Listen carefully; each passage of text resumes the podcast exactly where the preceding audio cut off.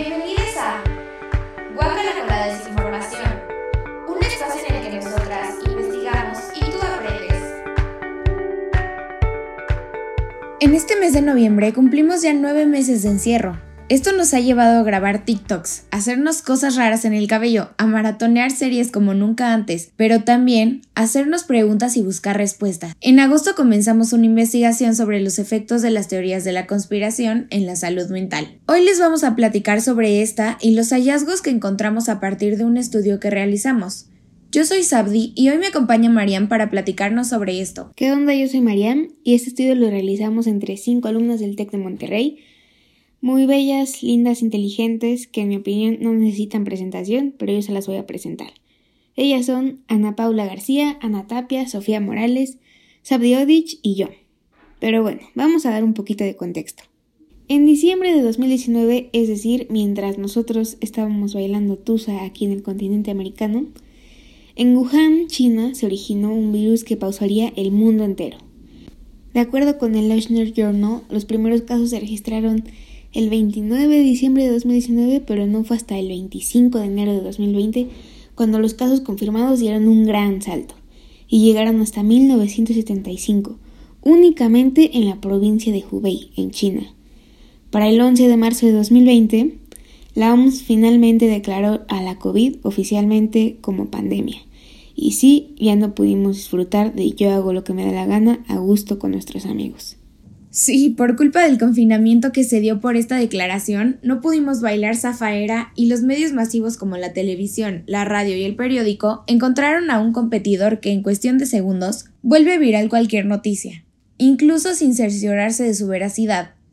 A este competidor lo conocemos como las redes sociales. La mayor parte de las personas las utilizamos especialmente para discutir temas de alta importancia y mantenernos informados, provocando que aparezcan teorías alternativas a las oficiales, que como su nombre popular lo sugiere, son teorías de conspiración, que insinúan confabulaciones ocultas o relaciones entre personas de altos cargos con diferentes situaciones que se viven en la sociedad.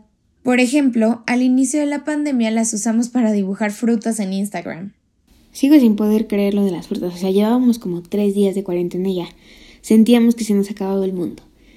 Pero ya, poniéndonos serias, Muchos medios escriben sobre estas teorías y usualmente se publican para entretener a las audiencias.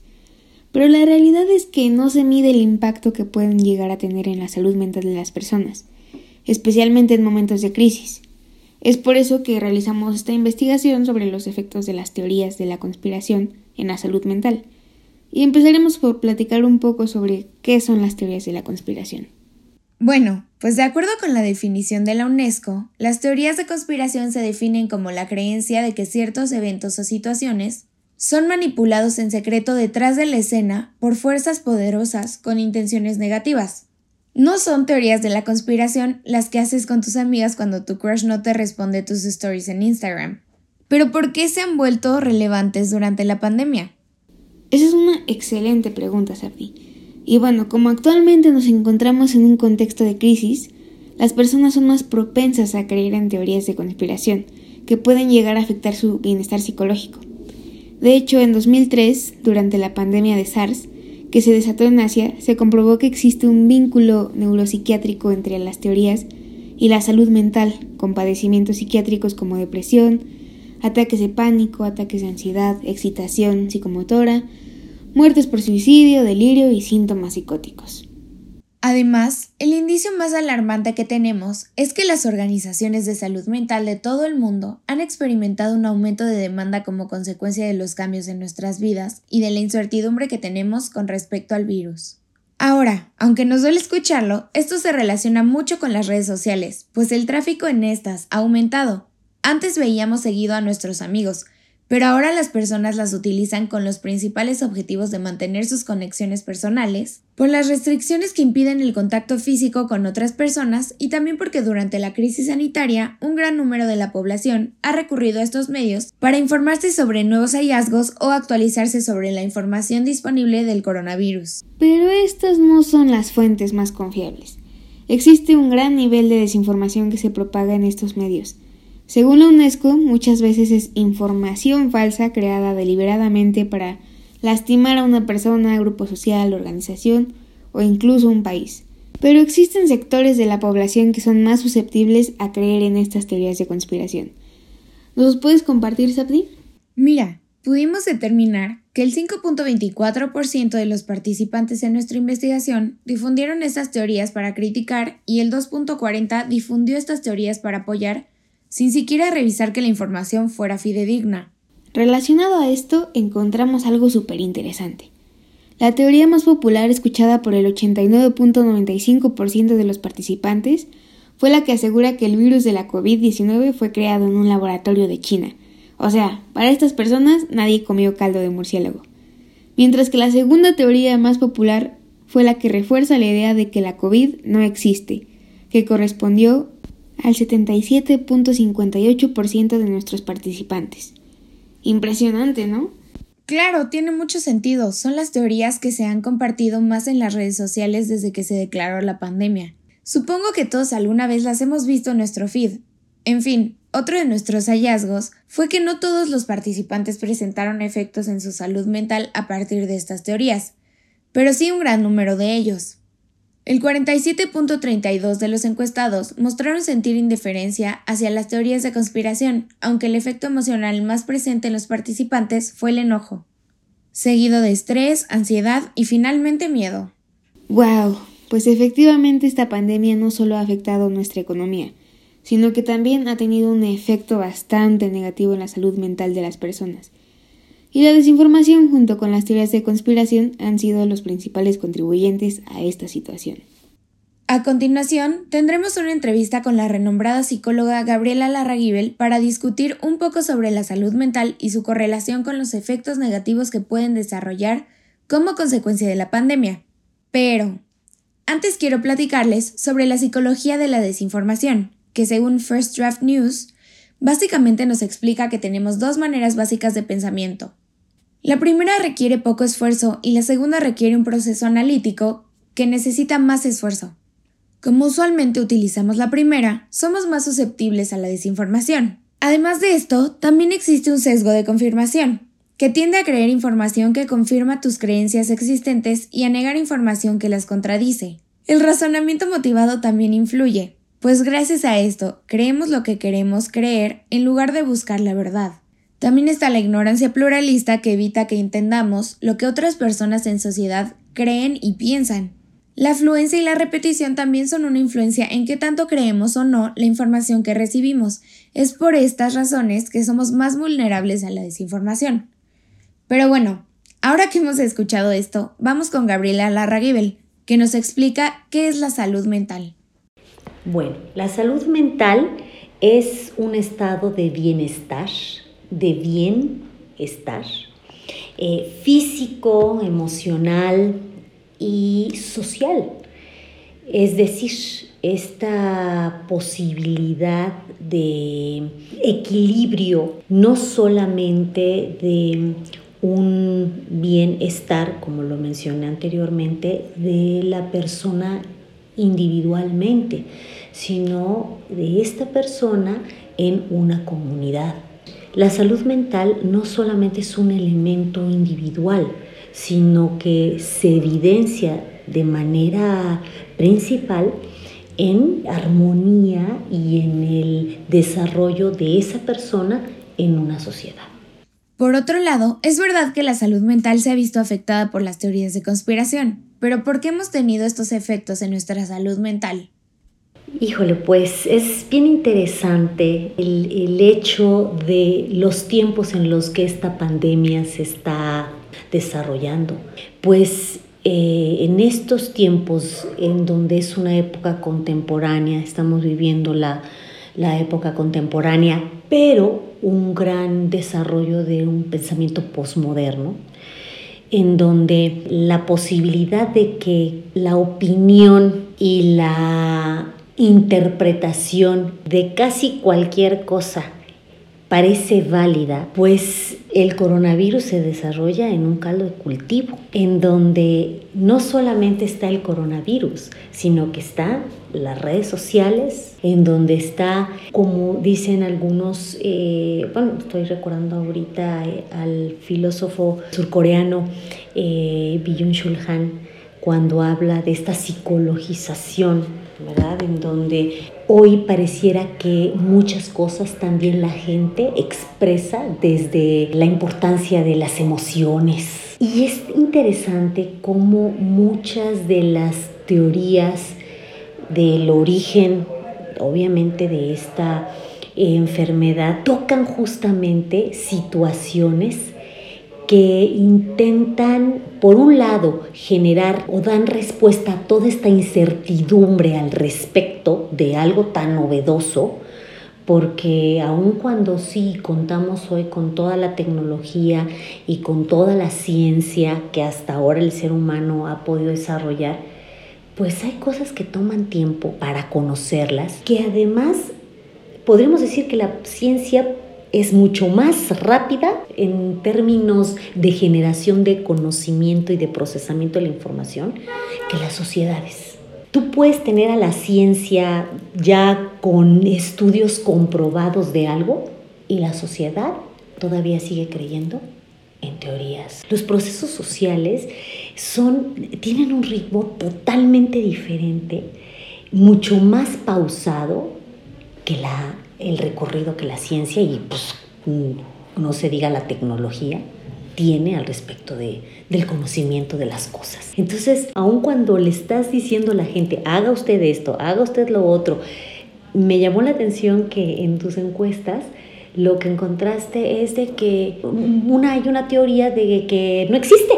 Y mucha gente cree que efectivamente el coronavirus no existe, que es un asunto que se inventó el gobierno, que se inventó en nuestro caso López Obrador, eh, eh, hasta le llaman el doctor muerte, ¿no? O sea, toda esta bola de cosas que también me parecen muy conspiratorias y que además las redes sociales y los medios, que es el cuarto poder, tienen un boom y tienen un peso actualmente en donde se propaga de manera muy fácil la información y más que nada la eh, desinforman, ¿no? la desinformación y datos incluso venidos de, a mí me parece que de alucinaciones, de lucubraciones y de esta necesidad de, los, de generar un mito, como dice un autor, Rollo May, en la importancia del mito, que también me parece que es necesaria todas estas teorías conspiratorias porque son mitos que a lo mejor a ti y a mí no nos satisfacen porque tenemos un nivel de, información diferente, este, una posibilidad de em, entrar en fuentes de otra categoría, de otros contenidos, con otras categorías. Pero mucha gente no tiene esta posibilidad. Entonces necesita tener una interpretación de lo que está sucediendo para calmar su angustia, su vacío, para darle sentido a lo que no tiene. Muchas gracias, maestra. Ahora nos gustaría saber cómo podemos reducir riesgos relacionados con la desinformación en nuestra salud mental. Reducir riesgos. Fíjate que hay una situación interesante porque definitivamente podríamos decir acercarse a fuentes mm, que, argumenten el origen del, del virus, por ejemplo, o lo que uno tendría que realizar para evitar el contagio o ya contagiado qué hacer, ¿no? Porque también está a diferentes niveles los qué haceres, ¿eh? O sea, inclusive hay gente que, eh, bueno, pues se enferma y, quiere correr de inmediato al hospital y, bueno, no, o tomarse ciertas cosas y otros dicen que mejor eso no te tomes, que te tomes hasta otras, ¿no? Muchas cosas que, que se dan. Creo que está muy relacionado con finalmente qué te haga sentir a ti tranquilo. O sea, hay quienes les puedes dar toda la información científica, comprobada, etcétera, de cómo tienes que hacer ciertas cosas. Incluso, bueno, pues en nuestro país no hemos parado de escuchar todos los días, de 7 a 8 de la noche, una conferencia en donde constantemente se están explicando con datos racionales, ¿no? científicos comprobados, etcétera, etcétera. Y escucha, mucha gente está criticando, está, tiene otros puntos de vista que son válidos, por supuesto, lo llevan por caminos más en torno a la política que realmente a calmar a la gente. Entonces, ¿cómo disminuir riesgos? Bueno, pues yo como una académica que me desarrollo, que me he formado en, en, una universidad, pues te puedo decir que nos acerquemos a la, a la academia, ¿verdad? Que, que leamos eh, textos que provengan de estudios probatorios, de estudios eh, bien fundamentados, pero de pronto también te pones a pensar, pero en tan poco tiempo, generar ciencia en tan poco tiempo no es tan sencillo. Sin embargo, hay cosas que me parece que sí se están dando porque no es una cuestión solamente de un virus que ataca a un organismo y pareciera que con tan solo tenerlo ya te mata, no. Se está observando que está eh, correlacionado con otros eventos y que esto nos da la posibilidad de tener Em, algo que quiero comentar que me parece que es muy importante en torno a los riesgos, a tener una mirada más interdisciplinaria, aspirar a una mirada más, si no interdisciplinaria porque, o transdisciplinaria, que ya es vamos, de mucho desarrollo, por lo menos sí multidisciplinaria. No solamente la ciencia aporta elementos, sino que hay quienes también lo han encontrado en porte, este, en cuestiones como eh, una buena nutrición, que al final tienen mucho de científico, todo, todos estos, están acompañados, van acompañados tienen un paralelismo con, con la ciencia, pero también elementos, aunque la gente diga que no, a mí me parece que mucha gente también disminuye el riesgo no solamente de contagio, demás, sino de calmar su angustia, hablando en términos de salud mental, hasta con aspectos religiosos o espirituales. Religiosos en términos de gente que reza y demás, pero también espirituales en gente que medita, en gente que hace yoga, gente que tiene, vamos, eh, lectura incluso de propuestas no occidentales, del otro lado del mundo, que no porque no sean occidentales no son ciencia. Entonces, sí me parece que cómo se evita riesgos cuando tienes la posibilidad de tener oportunidad de anclaje en diferentes áreas de desarrollo, no rigidizarte solamente a una.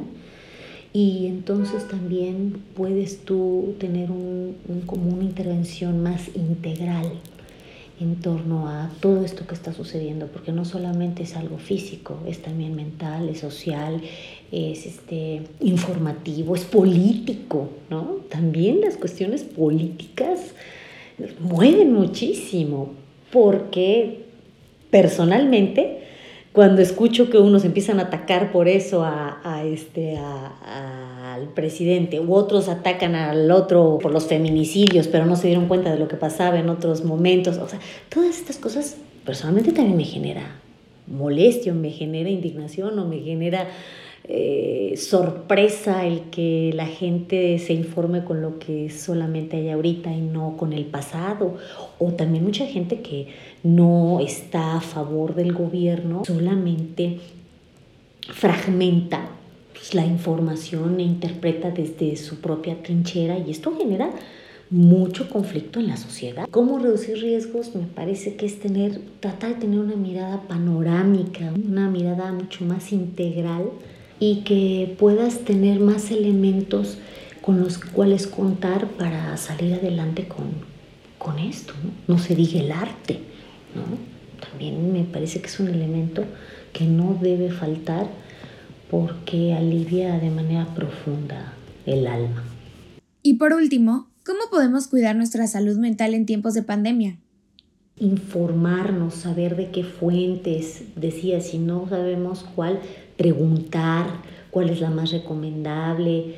Y me parece que también eso nos da eh, información de, de, ti mismo, te va dando información y te va dando idea cuál es la inclinación que tú vas teniendo, hacia qué contenidos te va llamando más la atención en torno a pues en caso de la pandemia, ¿a cuáles te calman? ¿Cuáles te dan más certidumbre? ¿Cuáles te generan mayor reflexión? Por ejemplo, hay gente que actualmente se está informando con cuestiones muy médicas y demás, pero hay gente que se está informando de lo que dicen los filósofos, hay gente que se está informando de lo que dicen los políticos, hay gente que está informando de lo que sacan los artistas, porque ahora como no se puede eh, andar en los museos y todo esto, bueno, también los artistas han creado, no sé si tú ya viste lo del Museo COVID, este, virtual, que está súper interesante, ¿no?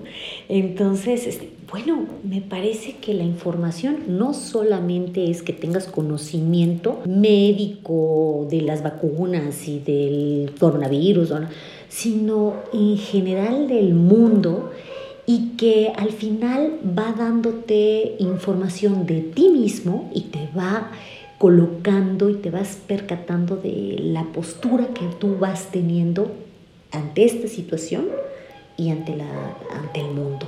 Todo esto con el objetivo de ser crítico, de tener un, punto de vista. Otra cosa, el cuidarse. Es muy importante informarnos, cuidarnos, eh, atender a las recomendaciones, eh, a toda esta información que vamos llenando nuestro contenido no solo intelectual, sino también psicológico, emocional, tener esta posibilidad de cuidarnos físicamente, cuidarse emocionalmente, medidas de cuidado en torno a cuando tienes que salir a trabajar, porque bueno, hay gente que tiene que trabajar, todo lo que, lo que en general tenga que ver con el cuidado del sí mismo, de alguna u otra forma puede asegurarte el que también puedes cuidar a los otros con los, que, con los que vives. Y la última, que también me parece que es muy importante, muy concreta, es pues que busquemos cómo seguir conviviendo. Porque esta situación de replegarse, esta situación de que ahora resulta que el otro es el que puede, es un arma mortal, ¿no? porque puede enfermarte, esto me parece que es terrible es terribilísimo porque valga la expresión, porque en esta mirada de colectividad, en esta mirada de solidaridad, de convivencia, de ayuda, de, de mirarte en el otro y que de pronto no puedas ni contactarte con los demás, es terrible. Me parece que es como de un mundo que no esperábamos de pronto vivir, ¿no? salir y que todos estemos con cubreboca es espantoso. O sea, no sé qué, qué adjetivo colocarle porque en mi caso yo estoy estudiando el doctorado, pero todavía me faltan dos años, ¿no? Digo, ah, dos años que todavía yo creo que esto espero que pase, ¿no? Y voy a poder viajar y hacer mi residencia de intercambio académico en otro país, que como lo estoy pensando, pero si no, si me hubiera tocado hacerlo ahora, no iba a poder. No hacerlo, y creo que lo hubiera tenido que hacer virtual, ¿no? Porque ni siquiera en ninguna universidad. Entonces el otro día, por ejemplo, mi hijo decía, mamá, es que no voy a, a, conocer a mis compañeros de tercero de prepa y ya me voy a la universidad. Dice, todas mis pasiones han quedado detenidas, ¿no?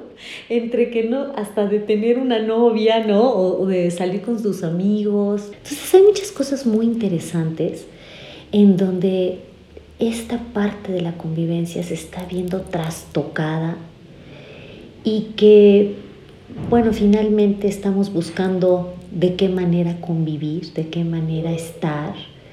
Algo que tú hiciste un día con tus maestros me pareció muy significativo eh, al respecto porque pues sí, ¿de qué manera convives con tus alumnos? ¿Tienes, sí me escuchan, ¿no? Sí me oyen.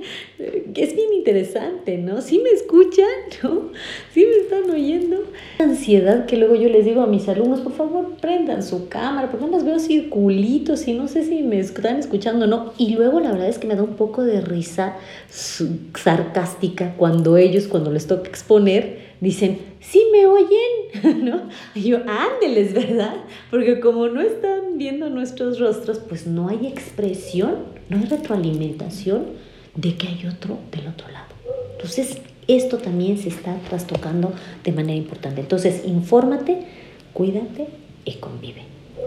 Bueno, con esto cerramos el episodio de hoy. Esperamos que les haya gustado mucho y que hayan aprendido sobre teorías de la conspiración y salud mental. Nos vemos la próxima semana. Guácala con la desinformación. Un espacio en el que nosotras investigamos y tú aprendes.